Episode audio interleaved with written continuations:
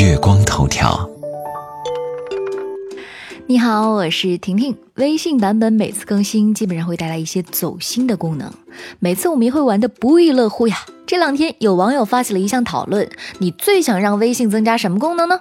网友们参与度高涨，纷纷发表了自己的想法，想法真是脑洞大开，不得不佩服呀。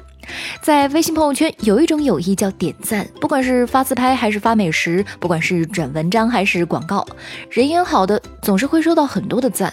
但是有时候别人发的朋友圈像是赤裸裸的炫耀，这个时候你就很反感呢，你会怎么办呢？这个时候微信来一个匿名点配功能，那真的是大快人心了。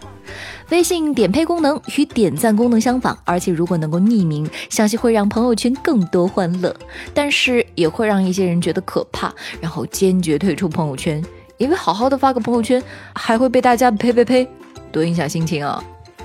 除了朋友圈点配功能，一些懒癌小伙伴可能会非常期待微信的这个功能——朋友圈自动点赞。对于特别的朋友、亲人、客户、上级，想每次点个赞，显示他们的特别。另外呢，我们还可以不用动手，可谓是一劳永逸。不过呢，也有小伙伴觉得这功能万万使不得呀，因为有时候会帮倒忙。比方说，朋友心情不好的时候，你来一个赞，很容易会被人认定你人品有大大的问题。有时候红包发错人，或者是发了红包想后悔怎么办呢？这时候红包撤回功能，相信很多人都很感兴趣，也很受欢迎。因为红包撤回功能除了可以挽回一部分错发红包的损失，还可以活跃气氛，增加微信群的互动。说到友谊啊，微信基本上是可以检验我们友谊的真诚度了。因为有些朋友，你自我感觉和他关系很好，但其实别人不一定这么认为。所以在他的微信里，你可能已经被删除拉黑了。每当你被别人删除的时候，你会不会有立马想删掉他的冲动呢？如果微信开发被删除提醒功能，相信给大家节省了很多精力去检测别人是否删除了自己。有时候我们在微信上发消息，因为不知道接收微信消息的人在不在线，有没有看到消息，所以很多小伙伴说请求微信赐予我们一个微信消息已读功能，就像手机某宝一样。我们发消息，对方看到了就会显示已读。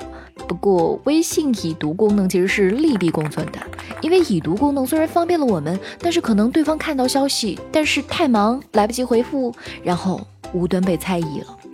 这要是情侣的话，估计要衍生一些问题啊。所以有的人说，已读消息还是算了吧。